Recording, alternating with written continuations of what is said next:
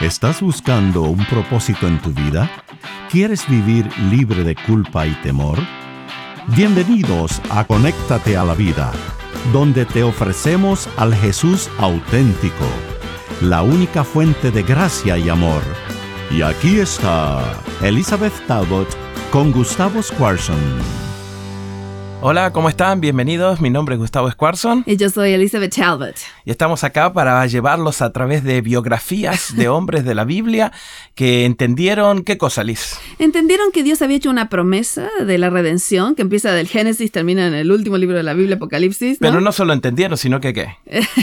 que, tuvieron. Bueno, a ver, ¿qué, tenés en mente para decir? Que confiaron, ¿viste? Porque entender entendemos a veces. Pero no, ese paso de fe, ese será a mí. Sí, sí, eh, exacto. Me, pone dudas, ¿no? Sí, e, es muy interesante. Hay un, hay un capítulo, eh, Hebreos 11, que, que dicen que es el capítulo de los que tuvieron la fe, eh, y, muchos de ellos murieron sin haber visto eh, cómo se cumplió las promesas de Dios. Y sin embargo, confiaron que su vida estaba en manos de Dios, por más difícil que parecía, ¿no? Exacto, y la palabra clave es confianza, ¿no? El hecho de dar ese paso de fe. Me, enteré de que estuviste en Egipto. Sí, estuve en Egipto. ¿Qué tal? ¿Cómo te fue? Sí, me fue hermoso. Estuve 14 días sobre el wow, Nilo. Lindo.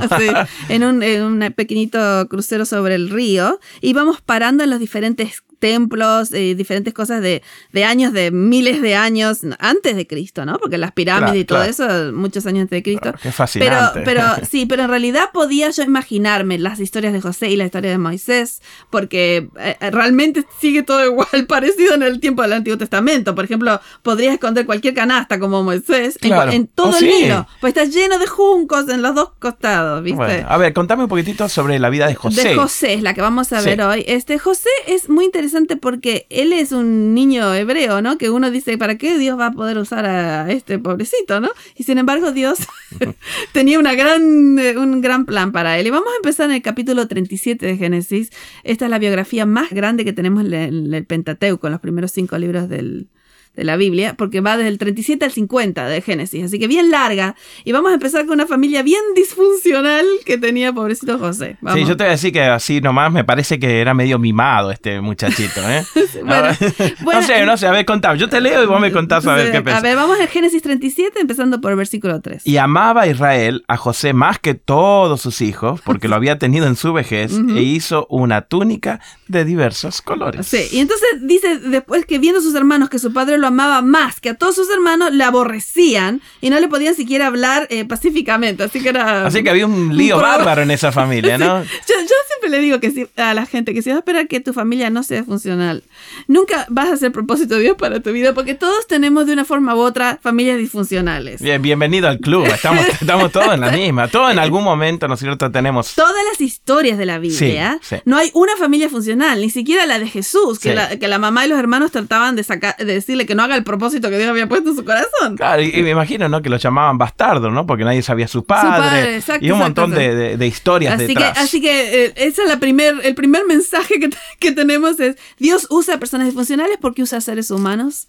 este y somos todos muy... qué alivio, qué alivio, ¿no? no eh, es, hermoso, ¿no? Porque nosotros a veces pensamos que los pactos y los planes de Dios son para gente especial. y sin embargo, claro, que la tiene todo bien acomodado en su vida. Y en realidad leemos las biografías. Sí, sí, sí, había de todos problemas. Y en este caso, este, vamos a hacer tres mantos, porque un manto es conocido, el de muchos colores que acabamos de leer. Sí, es el que más hablamos. pero hay tres mantos en la vida de, José y cada uno simboliza una etapa en su vida. porque todos pasamos por etapas, ¿no? Así que el, primer manto lo vamos a llamar el, el, manto del llamado. En este manto de multicolores recibe, empiezas a recibir sueños de Dios. Y en cada manto en la historia de José va a haber dos sueños por manto, por Así que vamos a empezar con el versículo 5. Es el primer sueño que tiene José que no lo entiende en realidad.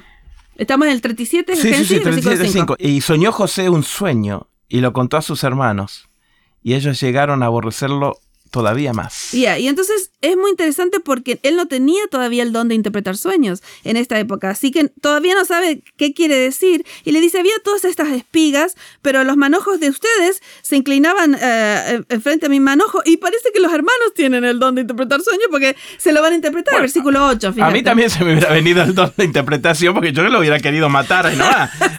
pues imagínate que este, este chamaquito, este jovencito, ¿no es cierto? Viene a decirme, no, pará. Pará, pará. Versículo 8. Le respondieron sus hermanos. Versículo 8 dice, y le respondieron sus hermanos, ¿reinarás tú sobre nosotros? ¿O te enseñarás sobre nosotros? Y le aborrecieron más, todavía. Y después tiene un segundo sueño, porque Dios ya le está poniendo el, el, manto del llamado. No es simplemente que tiene un manto de muchos colores, sino que está recibiendo un llamado de lo que va a ser su futuro. Viene un segundo sueño que no tenemos tiempo de verlo. Este, y los padres, el papá también le dice que tu papá y tu mamá nos vamos a inclinar de frente. Sí, como que el papá le dijo, pero José, ¿cómo le decís eso a tu hermano? Tranquilo, papi, vos también. vos también estás en el sueño, ¿no? Y entonces, este, eh, los hermanos lo van a tomar a él en Dotán y lo van a, vender a, este, a una caravana que va a pasar.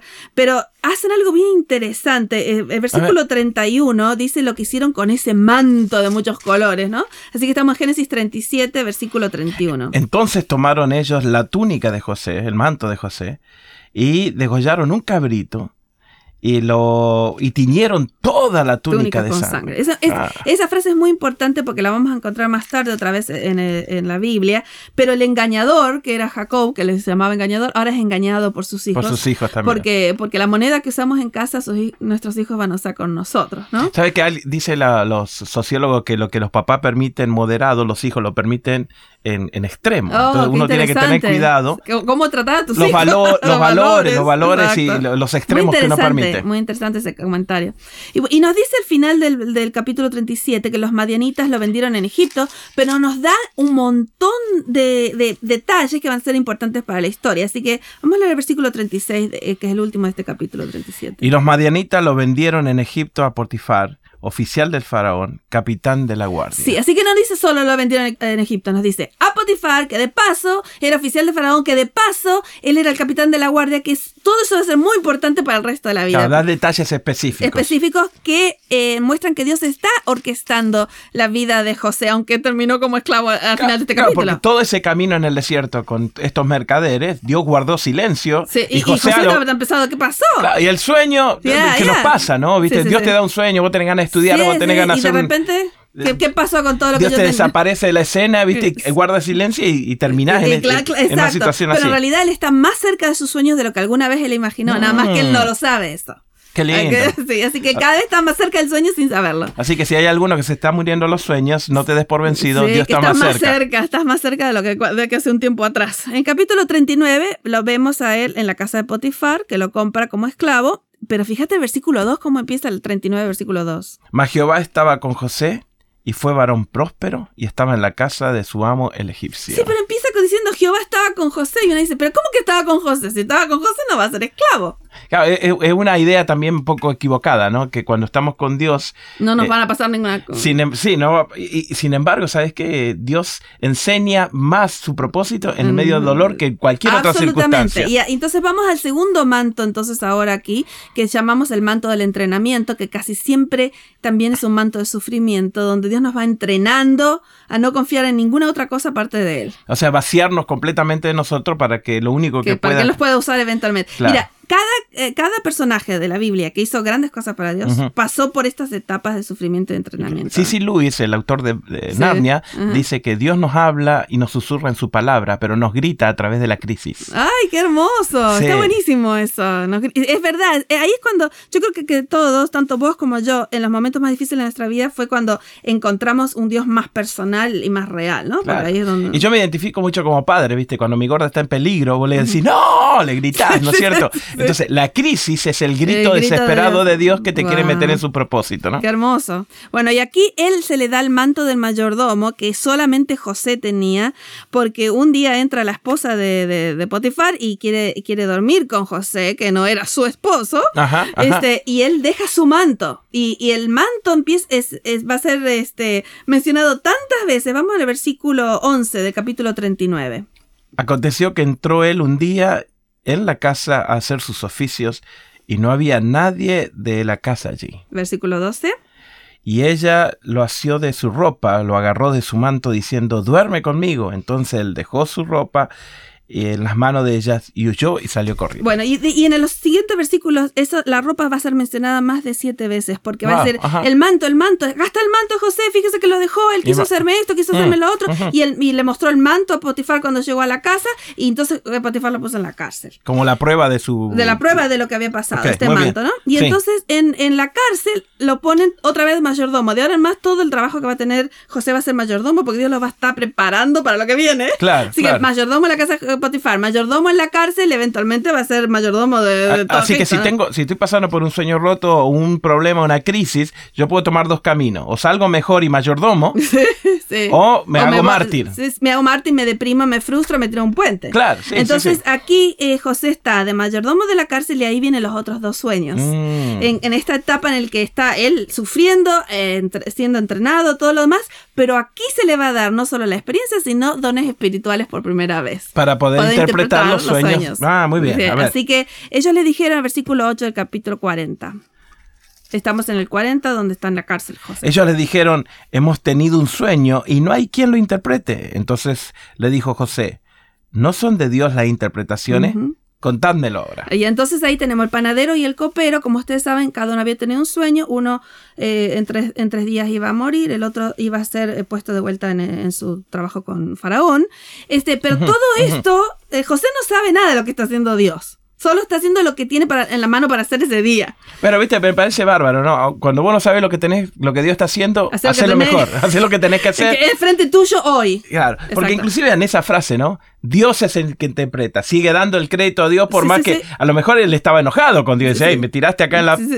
Tantos sueños que tenía. Sin embargo, él siguió siendo responsable. Exacto. Y, es muy interesante para mí que, que, dice en el versículo 20 del capítulo 39 anterior que cuando Potifar lo puso a José en la cárcel, no lo puso en cualquier cárcel, lo puso en la cárcel del, del rey, donde estaban los presos del rey, porque Potifar trabajaba para el rey y él era el capitán de la guardia, o sea que él era el jefe de esa cárcel. Claro. Si cuando lo pone no va a cualquier cárcel, va a la cárcel del rey donde Dios va a hacer la conexión. Claro. para que Faraón después lo llame. Me gustó la palabra hace un ratito, ¿no? Dios está orquestando, está marcando el camino, del plan y el propósito para este muchacho. Por más que te sientas que estás dentro de una cárcel, no es, Dios no te ha abandonado. Por eso es eso que Dios estaba con José, Dios estaba con José. Es tan importante seguirlo repitiendo. Sí, y, es importante que donde estés ahora, donde abrí el ojo porque Dios está trabajando, porque el paso que sigue va a estar basado en tu crisis de este ahora. Es absolutamente ahí donde Dios hace la conexión. Entonces, capítulo 41 dice que pasaron dos años más y un día el, el, faraón tuvo dos sueños. Oh. y entonces el copero se acordó y, se nos fue el tiempo. Y el copero se acordó y entonces dijo, había uno en la cárcel que podía entrar. Y entonces faraón lo, lo mandó a llamar y ya sabemos cómo termina la historia. Él eh, interpreta los dos sueños y entonces faraón dice, wow, hay un espíritu divino en este hombre. Así que vamos a leer el versículo 38 del capítulo 41 y el, y el, el versículo 42 donde le pone el tercer manto. Y le dijo el faraón a su siervo, ¿acaso hallaremos a otro hombre como este?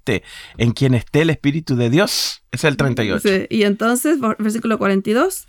Entonces Faraón quitó su anillo de su mano y le puso en la mano de José y lo hizo vestir con ropas de lino finísimo y puso un collar de oro en su cuello. Y José llegó a ser el mayordomo de Egipto. Este, eh, a través de él, Dios, este, el tercer manto lo llamamos el, manto del cumplimiento, Dios pudo cumplir su propósito de preservar la raza judía a través de la que iba a venir el Mesías. De todo ese hambre que iba a venir, ¿no? Sí, sí, pero iba a venir el Mesías de la raza judía. así que Dios necesitaba una persona que estuviera en ese lugar en ese momento. Para seguir. Este, se nos fue el tiempo, pero yo quería decirles que que, esta frase de eh, esa túnica teñida en sangre se usa en la segunda venida de Jesús, en Apocalipsis 19, 13, donde dice que Él va a tener un manto cuando venga a buscarnos, que va a ser una túnica teñida en sangre para recordarnos el precio que Él pagó por nuestra salvación. Así que este, no, no te desanimes si estás en un momento difícil, porque Dios está contigo.